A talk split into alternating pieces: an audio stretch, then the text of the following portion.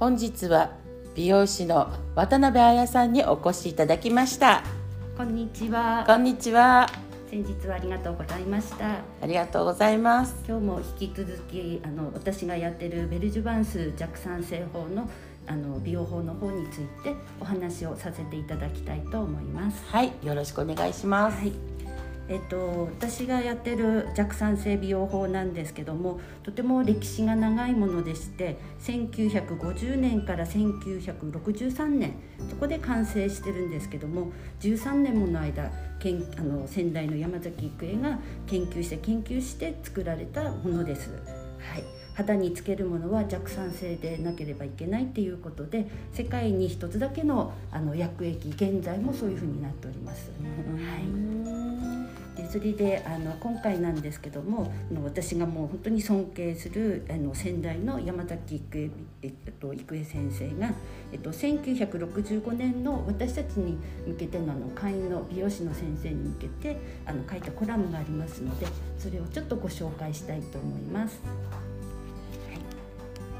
とカレー日に生きる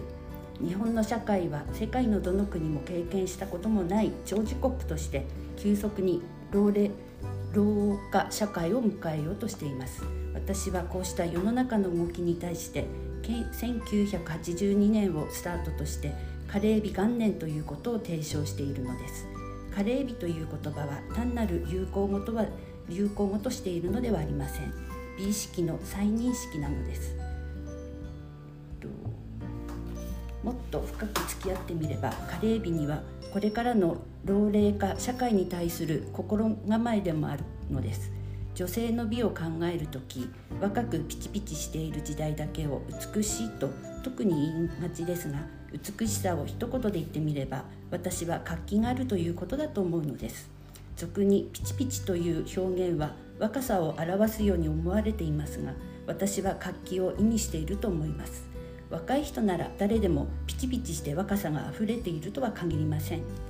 人間に大切なのは活気であってその人から活気を感じるか感じないかが若さがあるか若さがないになるのです。したがって美と活気は一体なもので活気を感じない人に美しさは存在しないのではないかと私は思っています。10代の活気には大人を目指す頼もしさを感じ20代から30代は大人の世界の活気を感じます。20代30代は生活におけるあやるあやるゆる知識を吸収する時代でなければいけません。食生活の知識や化粧品に対する知識など美容と健康の基礎づくりに最も大大切なものなのです。美容室には常に勉強しているお店と流行の髪型だけを追う店など様々あるわけでその選び方を間違うとまるで逆の方向に行くことになります。私の提唱するベルジュバンス弱酸性美容法を取り入れている美容室は美容と化粧品に対する専門的な知識はもちろん健康に対してのアドバイスを的確にしてくれる活気あふれた美容室が多いのです。人生30年から4あ30代から40代にかけて全ての勝負をかける時代になります。つまり知識の内容で勝負が決まるということになるからです。50代から60代は心に対する勝負の時です。人の噂話に花が咲くようではその人の人生での進歩はありえません。また感謝の時代でもあるのです。老人になると与えられる人だと思うようになりますがこう思うようになったら本当の老人になってしまいます。暦の上の年齢がいくつになっていても人に与える何かを持つことです。心の上で他人に与えるものがあるうちは活気があるはずです。ある人が人間には生命波動という動きがあると言います。つまり人間を憎めば憎まれる恨めば恨まれバカにすればバカにされるというように自分の心が発した波動はそのまま自分に返ってくるというのです。その反対に他人の意を心がけたり人の役に立つ心がけをすれば必ず波動はプラスの波動になって全徳が得られるということになります。この積み重ねが厚くなればなるほど年を重ねるごとに全徳全徳が得られるわけです。こうした心の現れ方が顔の表情となって深い美しさを表現します。老人とは目的を失ってしまった人の代名詞でもあります。40代でも10代でも目的のない人間であれば老人なのです。いくつの年にあっても人に与えられる心を持つこれがカレー日の原点なのです。っていうコラムなんですけど。素晴らしい、はい。いろいろある時にこの文章を読み返すことがあるんですけども、まあ、いろいろね人生で悩んだりとか、まあ、職種によってもいろいろあると思うんですけども、とてもこう深くこう刺さる。そうですね。本当今の時代にまた、はい、ねぴったりというか。そうですね、でこれが1986年にあの会長が書いたものなので本当に先をこう見越してあの、はい、人生をこう歩んでこられた人というかそれこそ、ね、あの肌にいいっていうことでその弱先生って言ったのも日本であの初めてですし多分世界でも初めての美容師だと思いますので、はい、すごい素晴らしいですね。はい、またそういうところをこう選んだ美容師になりたいって選んで、はい、ね、そしてそういう会長と出会って。そうですね、はい。もう波動ちょうどね私も毎日あの、波動の話をしてるんですけども、本当にここでまた波動の話を聞けて、ああなんだろうこれはって今思って聞いてたんですけど。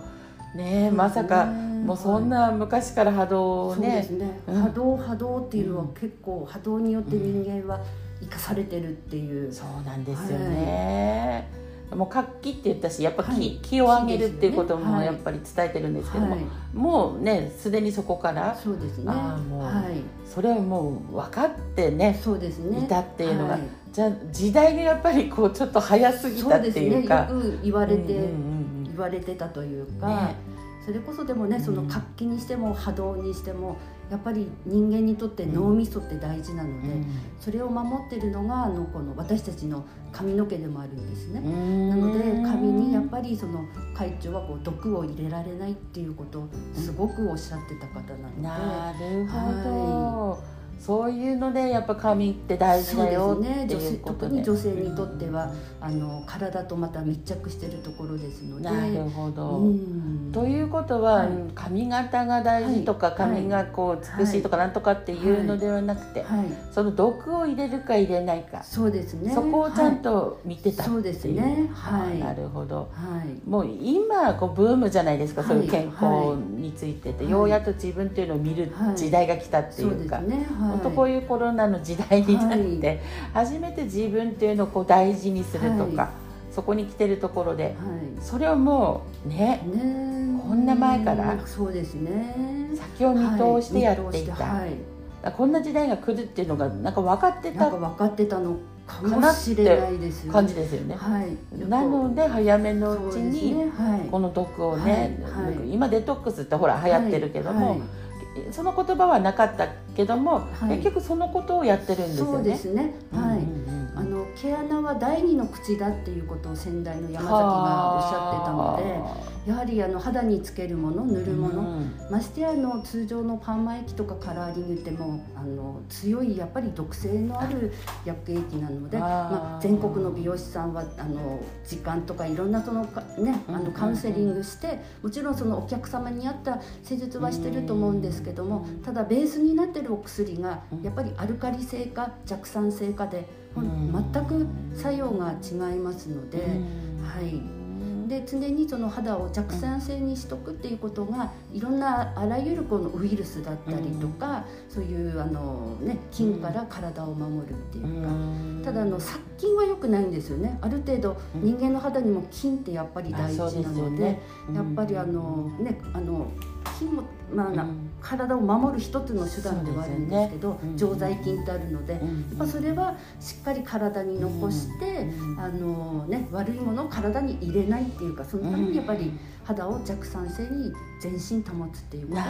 とが我々人間には大事な一つのことなんです、ね、じゃあまずはその弱酸性にするっていうことが、はいはいこういう教育がないですよね。そうですね。はい。これが本当は浸透してくるとよかった。そうですね。はい。かなっていうのすごく思ってるんですけど、はい。はい、私も全然知らず知らずにねこの、うん、本当美容法に取りつかれてる一人なんですけど。も、は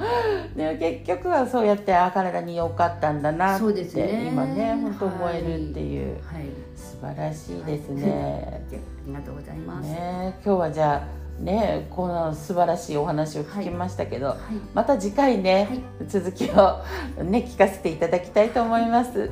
はい、今日はありがとうございました。ありがとうございました。